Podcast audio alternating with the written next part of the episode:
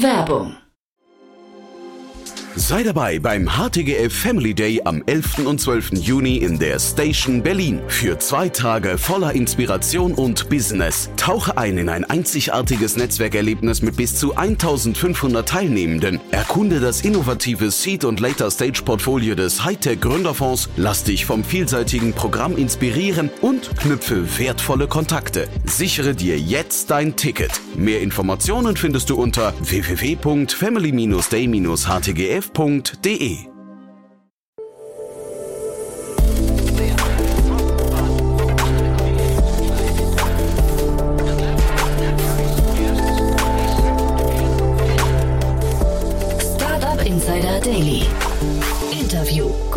und herzlich willkommen beim Startup Insider Daily. Am Mikrofon ist Jana Kramer und ich begrüße euch herzlich zur Nachmittagsausgabe mit der Rubrik Bulletproof Organization. Wie funktionieren gesunde Organisationen und Unternehmertum? Diese Frage stelle ich mir in meinem Podcast The Bulletproof Organization. Jeden zweiten Montag werden wir verschiedene Sichtweisen von Investoren, Gründern und Mentoren zum Thema gesunder und erfolgreicher Unternehmensaufbau zusammenbringen. Wir liefern Insights über den facettenreichen Gründeralltag und Best Practices im Umgang mit persönlichen und organisatorischen Herausforderungen und Konflikten. Es geht in die nächste Runde mit unserem Bulletproof Organization Format, in dem wir uns aktuell die verschiedenen Rollen im Startup genauer anschauen, mit all ihren Facetten. Und genau deswegen freue ich mich heute, Gülscha Wilke zu begrüßen. Sie ist vor kurzem erst vom Startup-Verband zur Impact-Gründerin des Jahres ausgezeichnet worden und baut aktuell mit weiteren drei Co-Foundern das Netzwerk Two Hearts auf, mit der Vision, die Tech-Gesellschaft von morgen mit kultureller Vielfalt aufzubauen. Auf den Weg dorthin arbeitete sie sechs Jahre in verschiedenen Strategieberatungen,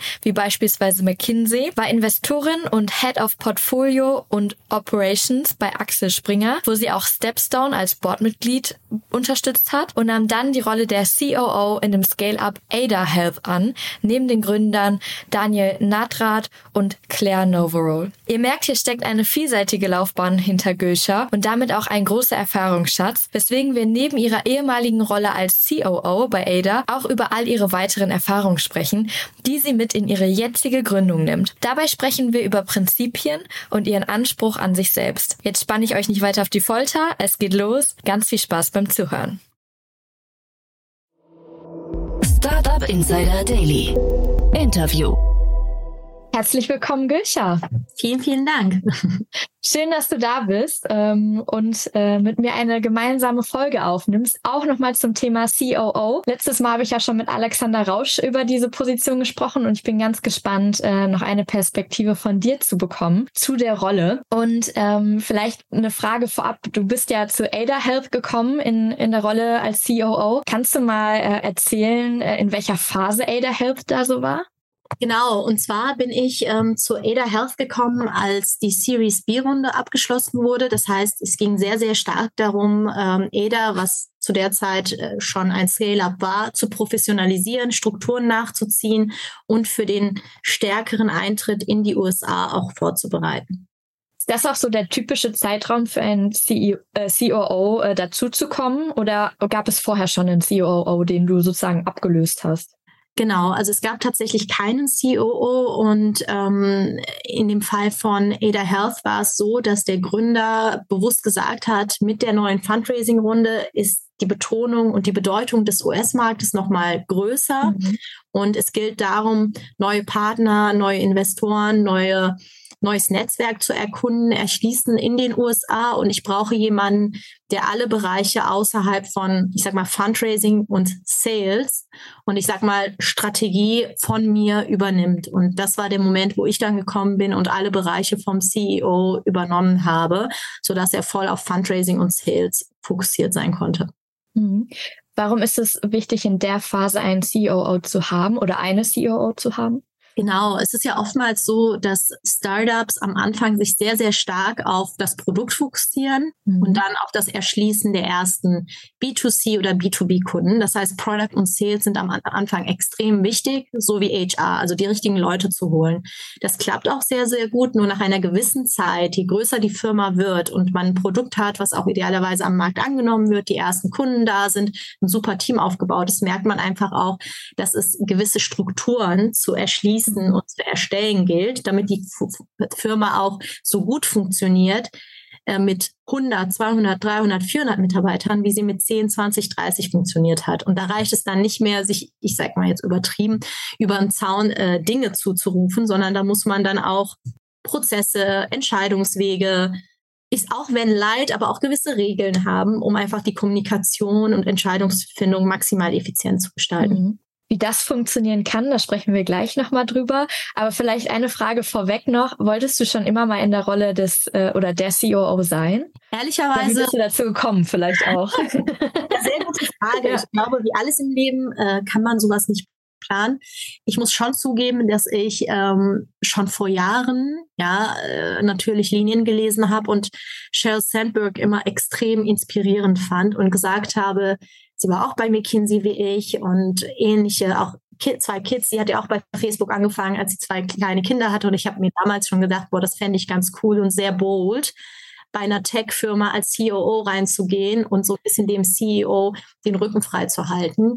Und meine, mein Interesse für Strategie, Prozesse und so weiter wurde schon durch meine Zeit bei McKinsey und dann auch bei Axel Springer deutlich. Deswegen ja, es war schon eine Rolle, mit der ich mich sehr stark identifizieren mhm konnte. War das jetzt mein Ultimate Goal? Ich würde sagen, nein.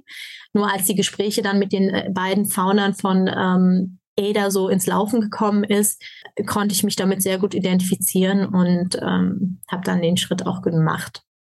Okay, und dann hast du quasi, ja, Ada Health eigentlich, ich sag mal, durchstrukturiert. Das klingt immer so, sehr hart klingt.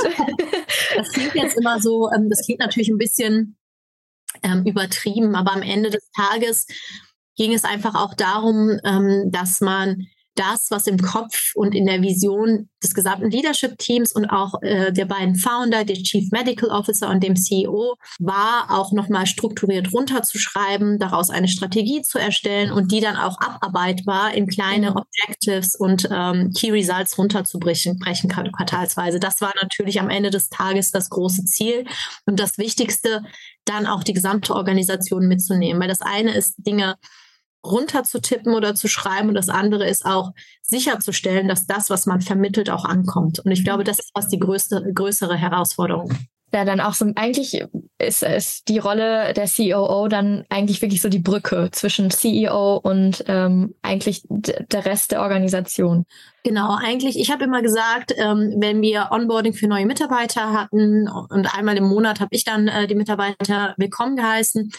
Ich habe dann immer gesagt, Daniel ist der Außenminister und ich bin die Innenministerin. Das heißt, ich mache alles internal focused. Ich stelle sicher, dass das, was außerhalb der ähm, Organisation bei Daniel mit den Gesprächen, mit der Vision auch im Kopf passiert, dass das auch in die Organisation reingeht. Mhm. Wie schafft man es denn, so eine Strategie zu operationalisieren? Also ich glaube, das Aller, Allerwichtigste ist erstmal zu überlegen, wo wollen wir denn hin? Und auch äh, bei einem größeren Leadership-Team zu überlegen, ist das, was der CEO sich vorstellt, auch das, was sich alle anderen vorstellen. Und es wird nie eine 100% Deckungsgleichheit geben, mhm. aber es ist schon viel erreicht, wenn man bei 70, 80 Prozent ist und sagt, die Richtung ist dieselbe. Die zweite Herausforderung ist, dass auch zu operationalisieren, also zu überlegen, was bedeutet das denn für die nächsten zwölf Monate? Diese Strategie, die wir jetzt die nächsten drei bis sechs Jahre verfolgen wollen. Das ist das Zweite, das runterzubrechen, so dass man äh, das auch verdauen kann. Mhm. Und, und der letzte Schritt ist tatsächlich der Reality-Check, nenne ich das gerne.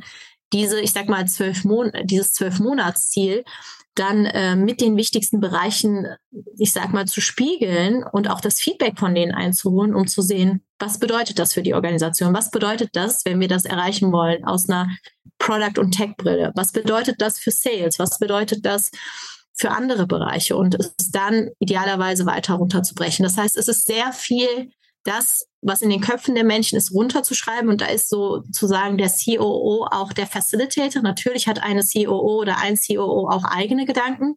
Mhm. Aber viel mehr als eigene Gedanken ist, ist der COO auch eine Art Sprachrohr und Übersetzer und jemand, der die Sachen runterschreibt, strukturiert, dokumentiert und versucht, alle möglichst abzuholen. War das dann auch die Hauptaufgabe ähm, oder gab es noch weitere Aufgabengebiete sozusagen als COO? Genau, ähm, ich glaube auch die Rolle des COO oder der COO ist natürlich auch sehr, sehr unterschiedlich. Ähm, es gibt welche, die tatsächlich hardcore nur Operations machen und es gibt andere, die jetzt ähnlich wie bei Meta oder bei Apple mit Tim Cook und Steve Jobs damals halt so eine CEO, Co-CEO-Rolle haben. Und bei mir würde ich mhm. sagen, war tatsächlich, wie eingangs erwähnt, ähm, der Einstiegpunkt, dass ich alle Bereiche vom CEO übernommen habe.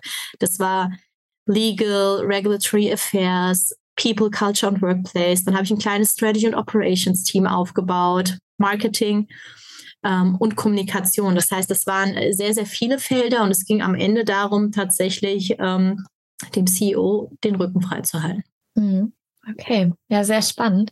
Ähm, wenn, wenn wir nochmal vielleicht auf die Strukturen zurückgehen, wie schafft man es denn wirklich so operativ richtig effektiv oder e eine richtige Effizienz in das Unternehmen zu bringen, ähm, ohne dabei die, ja, ich sag mal, die, die Flexibilität vielleicht ähm, zu verlieren, die vorher da war? Ähm, schließt sich das aus? Ist vielleicht eine Suggestivfrage, aber ähm, ja, es schließt äh, im Idealfall nicht aus. Es kann natürlich immer passieren, dass ähm, das so etwas länger dauert als gedacht. Mhm. Und Hintergrund ist, wenn vorher niemand da ist, der das äh, strukturiert, heißt es nicht, dass es nicht irgendwie gemacht wird. Und was meistens mhm. passiert, gerade bei einer Company, die es jetzt schon seit mehreren Jahren gibt, dann entwickeln sich so eigene Prozesse und es gibt, entwickeln sich so Eigenleben in den verschiedenen, ich sag mal, Bereichen.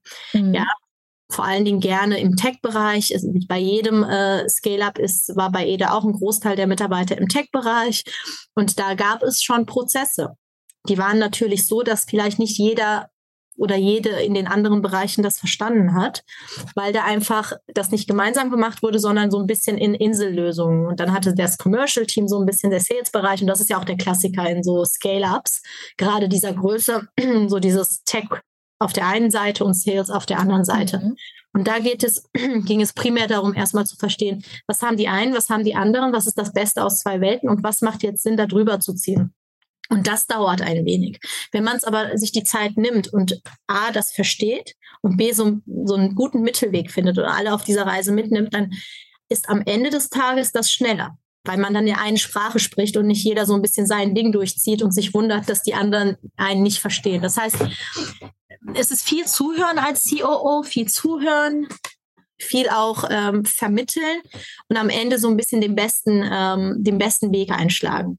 Das ist dann immer eine Mischung aus dem Besten aus zwei Welten oder drei Welten oder wie viele Welten es dann in dieser Firma gibt, aber auch mhm. neuen Impulsen und auch zu sagen, diese Sachen machen wir nicht. Und das war, glaube ich, so eine der wichtigsten ähm, Aufgaben. Das ist, das ist auch nochmal interessant, was du am Ende gesagt hast. So, diese Sachen machen wir jetzt nicht mehr, um auch mal aufzuräumen und auch mal Dinge, ja. ich sag mal, eigentlich wirklich effizienter zu gestalten, indem man auch mal etwas rausnimmt, was vielleicht vorher nicht so den größten Mehrwert gebracht hat. Es ist ja, äh, intuitiv ist ja immer, ah, wir machen mehr dazu, irgendwie, wir holen noch eine Person, wenn es irgendwie ineffizient ist, aber dadurch wird ein Prozess ja auch irgendwie ineffizienter, sobald mehrere Personen dazukommen. Ne? Absolut. Und ich glaube, die Grundvoraussetzung für eine COO-Rolle ist ein super gutes Verhältnis mit dem CEO.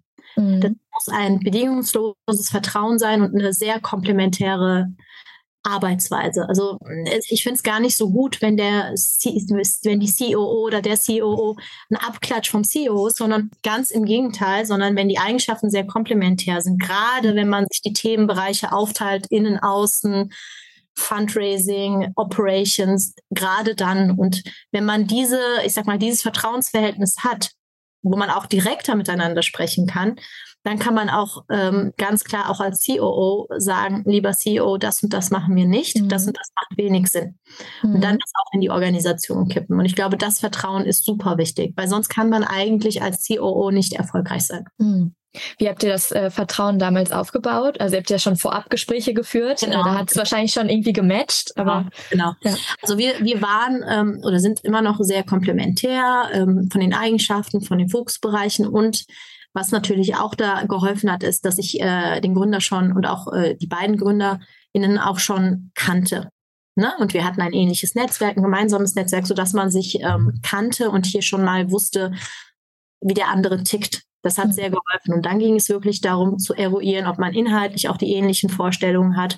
Ich habe ja dann auch nach äh, wenigen Monaten den Regulatory Affairs Bereich von dem von der anderen Gründerin, der Chief Medical Officer, übernommen, was natürlich auch nochmal für mich auf der einen Seite als für jemanden, der das erste Mal in den Digital Health Space geht und keinen medizinischen Hintergrund hat, eine große Herausforderung war. Aber auf der anderen Seite, und ich, ich sehe ja immer das Positive in, in Dingen und wenn ich Verantwortung bekomme, auch eine große, auch ein großes Zeichen von Vertrauen war. Da sind wir wieder bei dem Thema Vertrauen, weil so ein Thema mir zu geben, hat mir gerade wenn wir kurz davor stehen, als Medical äh, Device Class 2A, also als relativ risikoreiches Medizinprodukt zertifiziert zu werden, so in einem Bereich zu kriegen, ein paar Monate, ein halbes Jahr vorher, ist ein großer Vertrauensakt. Und, ähm, und äh, das ist eigentlich immer ein sehr, sehr gutes Zeichen. Hast du, also hast du von deiner Seite aus auch das Vertrauen äh, beeinflusst? Also hast du, ich sag mal, Vertrauen zum Beispiel irgendwie vorgestreckt? Kann man das so sagen? Ich meine, am Ende, klar, äh, am Anfang ähm, ist es immer was anderes, wenn man sich von außen kennt, ein paar Gespräche führt und wenn man dann da drin ist. Ne? Und deswegen muss man immer einen Vertrauenszuschuss geben, beidseitig, weil sonst funktioniert das nicht. Und das war beidseitig absolut gegeben. Und ähm, da bin ich auch sehr, sehr dankbar für. Ähm, genau, genau. Ja.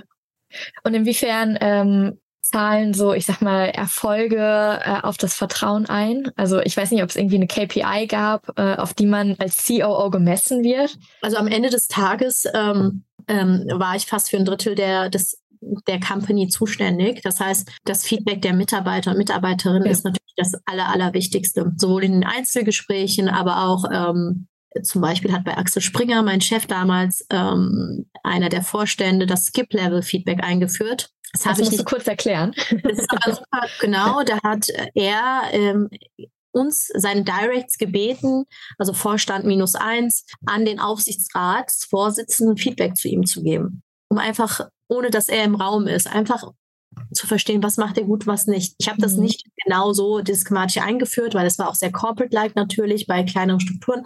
Aber am Ende des Tages haben natürlich alle meine Directs oder viele habe ich ja von Daniel übernommen. Das heißt, die kannten mhm. teilweise Daniel schon mehrere Jahre und natürlich gab es da auch einen direkten Austausch zu Daniel.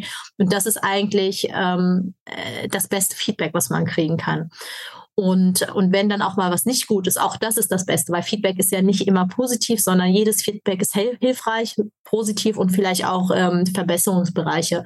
Und ähm, konkret bei dem Regulatory Affairs Bereich, und das war natürlich super, super messbar, war am Ende ähm, der erfolgreiche Audit von zwei bis drei Tagen, den wir irgendwie ein halbes mhm. Jahr vorbereitet haben und letztendlich Ende letzten Jahres dann die erfolgreiche Zertifizierung mit dem EU Medical Device Act durch den TÜV als erst, als eins der ersten Unternehmen in Europa in dem Bereich. Was natürlich super tolle, tolles sowohl ähm, Kompliment für uns als Team war und auch so für die Company. Also es war so ein ja. Moment, wo wir wirklich als Company nochmal stärker zusammengewachsen sind, weil das war ein Joint Effort, sehr aufwendig, so ein Quality Management System aufzusetzen, vorzubereiten und dann nachzubereiten. Und wenn man das erreicht, ist das natürlich ein ganz, ganz mhm. tolles Feedback. Auch, auch ein Riesenzeichen nach innen und nach außen. Absolut, absolut. Ja. Jetzt ähm, wäre meine nächste Frage, wie du dich vielleicht auch durch die Rolle äh, verändert hast, auch im Hinblick auf deine jetzige Arbeit bei Two Hearts. Was hast du mitgenommen? Was hast du vielleicht auch weggelassen? Ja, also grundsätzlich glaube ich, dass jede neue Rolle einem natürlich un unheimlich hilft und einen weiterbringt. Sowohl was man äh, sehr gut gemacht hat, aber auch Sachen, wo man lernen kann. Und für mich war Ada aus drei unterschiedlichen Perspektiven sehr spannend. Einmal, es war ich habe es ja eben schon ähm, ähm, gesagt, eine Art Eintritt in den Maschinenraum. Ich war bei Axel Springer Portfolioleiterin, Board und Investorin. Und jetzt mhm. ging es wirklich darum, nochmal stärker in eine Company selber reinzugehen. Das zweite war, es war natürlich ein neuer Sektor, also der Digital Health Bereich, der jetzt alles andere als einfach ist. Ne? Ja. Es, wir haben jetzt keine Matratzen verkauft. Ähm, das war Anforderungen. Und das dritte war natürlich auch nochmal Leadership für fast 100 Mitarbeiter. Das war natürlich auch nochmal was anderes, als wenn man im Investmentumfeld ist. Da hat man per Definition ein kleines Investmentteam von zehn Leuten und jetzt nicht irgendwie hunderte Mitarbeiter. Das heißt, aus drei Perspektiven war das für mich eine wahnsinnig spannende Herausforderung. Und ähm, ich habe natürlich gemerkt, dass mir das sehr, sehr viel Spaß macht. Und das hat natürlich beim Aufbau von meiner eigenen Company bei Two Hearts von Two Hearts sehr, sehr geholfen, weil man dann genau weiß, was möchte ich genauso weitermachen und mhm. was möchte ich anders machen. Und wenn man Gründerin ist, der eigenen Company, kann man das natürlich viel stärker beeinflussen, wie man die Strukturen aufsetzen will, wie man die Kultur mhm. prägen will und äh, welche strategischen äh, Richtungen man einschlagen will. Genau. Was hast du dir für Prinzipien so mitgenommen für Two Hearts? Darf ich mal so fragen? ich glaube, als, als erstes, ähm, es gibt ja dieses klassische Saying, Culture Eats Strategy for Breakfast. Also das ganze Thema Kultur, Kultur, Kultur. Ähm, ich habe einfach gesagt, das ist für mich und das war auch bei Ada so, mhm. das Aller, Allerwichtigste. Und ich möchte mit meinen äh, drei Co-Foundern das bei Two Hearts von Anfang an gestalten. Und natürlich auch, was das bedeutet, besondere bei Hearts ist, es ist ja auch eine Plattform und Community von mehreren mhm. tausend Menschen weltweit und primär in Europa. Das heißt, da auch über die eigenen Company-Grenzen hinaus das der Community mitzugeben. Das war so das Aller, Allerwichtigste. Und das Zweite war, offene Kommunikation, offene direkte Kommunikation, sowohl mit meinen Peers, also mit meinen Co-Founder, mit dem Leadership-Team, als aber auch mit unseren fast 30 ehrenamtlichen Mitarbeitern und unserer Mitarbeiterin, ne? dass man von Anfang an sagt, hier ist eine No Fear, No äh, Risk Environment, Safe Space und jeder, egal ob Intern, äh, Manager oder Founder, Geschäftsführer, jeder spricht auf Augenhöhe. Das war auch etwas, was ähm, bei McKinsey auch von Anfang an so gelebt wurde, wo ich ja auch knapp drei Jahre war, wo ich als ein Analyst auch mit einem Direktor und Partner auf Augenhöhe inhaltlich diskutieren wollte, ja, konnte. Und das mhm. ist etwas, was, glaube ich, auch sehr, sehr wichtig ist. Und das Dritte ist Mut und Boldness. Und das ist etwas, was Daniel auch mitgebracht hat als Gründer. Er ist wahnsinnig visionär und ähm, weiß genau, ähm, wo er seine, wo er die Company auch hinhaben will. Und ich glaube, das ist etwas, was auch ein Erfolgsfaktor von ähm, Unternehmen ist, gerade in jungen Alter, sage ich mal, oder in jungen Stadium, dass es Gründer und Gründerinnen gibt, die sehr visionär sind, fest hinter der Idee sind und diese, diese Begeisterungsfähigkeit auch in die Organisation mit reingeben. Mhm. Was ja dann auch viele weitere Menschen ansteckt, genau, die bei euch genau. arbeiten, ne? Mhm. Genau, das ist so gesehen. Bei Ada war meine Rolle sehr stark Internal Focus. Ich war auch für Marketing zuständig, aber alle anderen und Kommunikation, aber alle anderen Bereiche waren schon sehr stark Internal Focus und mhm. Daniel hat den externen Part gemacht. Und bei Two Hearts ist es genau anders. Da bin ich für das ganze Thema Fundraising, PR, Communications, External Relations auch zuständig. Das heißt, da habe ich so eine Art CEO-Rolle mhm. mit meinen äh, Gründern zusammen natürlich, aber in, in den Bereichen. Und das ist etwas, was ich auch so wahnsinnig spannend finde. Gibt es auch etwas, was du ähm, ja ungerne bei Two Hearts äh, etablieren möchtest? Jetzt nicht auf Ada Health bezogen, sondern generell aus deinen Erfahrungen, vielleicht auch etwas, was du mal gelesen hast oder ähm, ja, unabhängig davon, wo es herkommt, äh, wo du sagst, das äh, findet in deinem Unternehmen keinen Platz.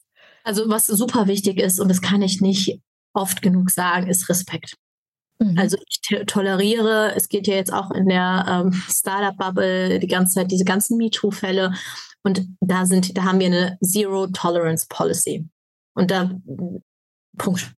Ja. Und das mal stärker natürlich bei Two Hearts, das war schon bei Ada so, aber auch noch mal stärker bei Two Hearts, weil ja per Definition unsere Vision ist Building Tomorrow's Tech Society with Cultural Diversity. Deswegen haben wir auch sehr, sehr früh schon in der Community ein Diversity und Inclusion Team mhm.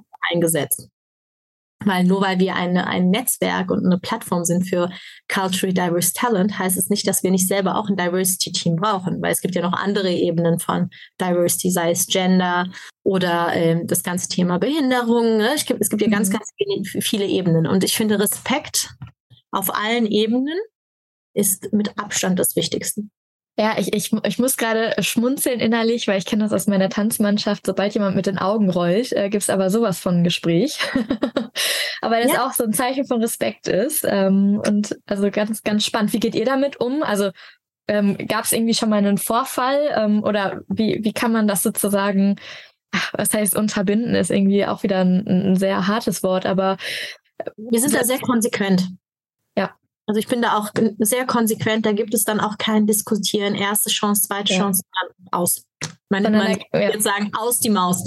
Ja. Also da bringt das meiner Erfahrung nach aus auch nichts, wenn da jemand ist, der irgendwie nicht passt, ja, mit, mit Handlungen, mit dem, was man sagt oder was man halt nicht sagt. Das ist ja auch manchmal, was man tut, ohne es zu sagen. Dann ist, ist die Person raus. Und ich glaube, als COO, CEO, Gründer muss man da auch sehr konsequent sein und diejenigen, die nicht passen, auch aus, ähm, aussortieren, ja. weil ein Apfel verfault halt auch, wenn da auch nur ein, ein schwarzer Fleck ist. Ja, das muss man dann halt äh, rausnehmen. Ja, vor allen Dingen verliert man ja sogar sonst auch Respekt als Gründer oder Gründerin. Total, ja. total. Und am Ende ähm, muss man ja auch irgendwie authentisch und äh, credible rüberkommen. Ja. Und äh, das bist du nicht, wenn du, genau.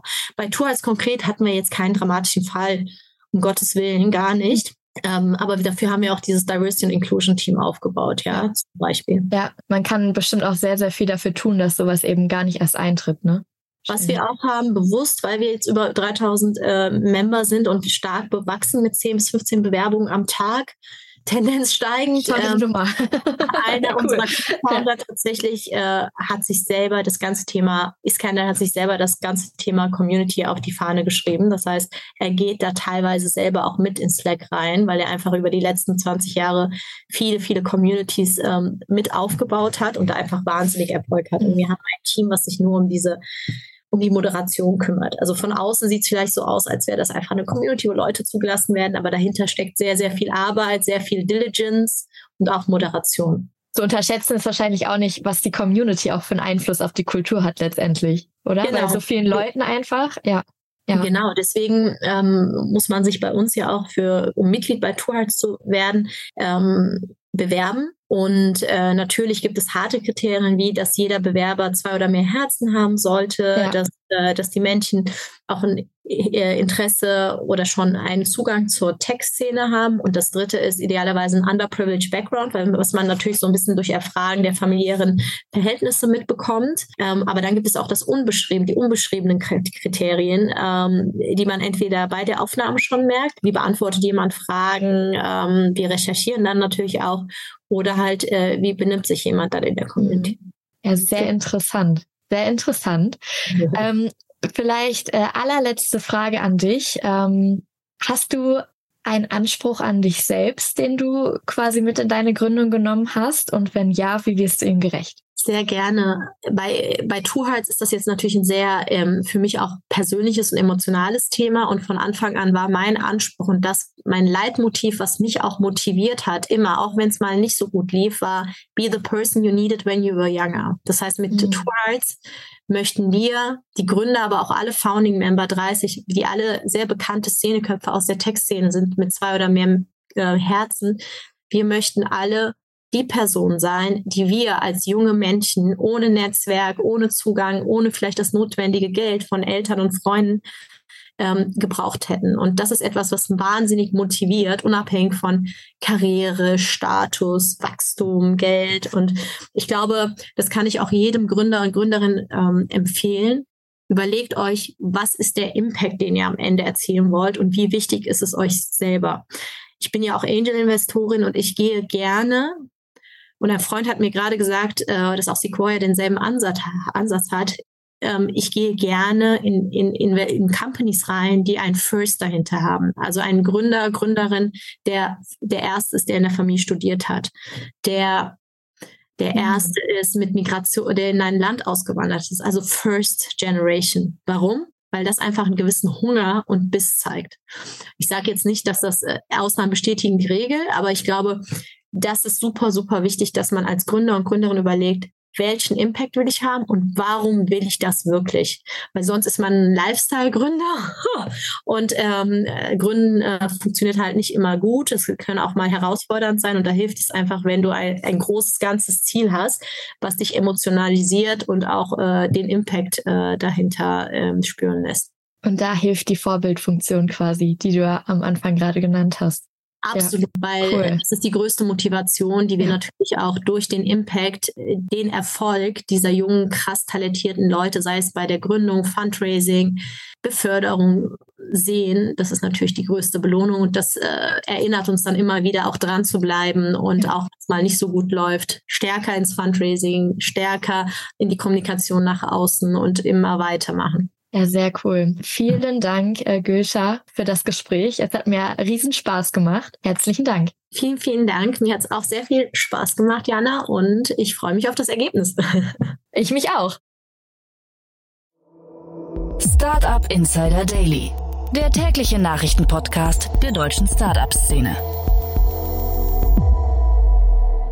Das war die Folge mit Gülscha Wilke. Was ich besonders beeindruckend fand, mit welcher Klarheit sie in die neue Gründung geht, ja, welche Prinzipien sie aus ihren Erfahrungen äh, mitgenommen hat und jetzt in die neue Gründung mit reinsteckt. Also sehr spannend ähm, und viel von ihr zu lernen. Ich hoffe, ihr konntet auch einiges mitnehmen von ihr und aus dem Gespräch und wünsche euch nun einen sehr, sehr schönen Nachmittag. Wir hören uns in zwei Wochen wieder. Ansonsten geht es morgen weiter mit den neuesten Startup News. Ich wünsche einen schönen Nachmittag. Eure Moderatorin Jan Jana Kramer.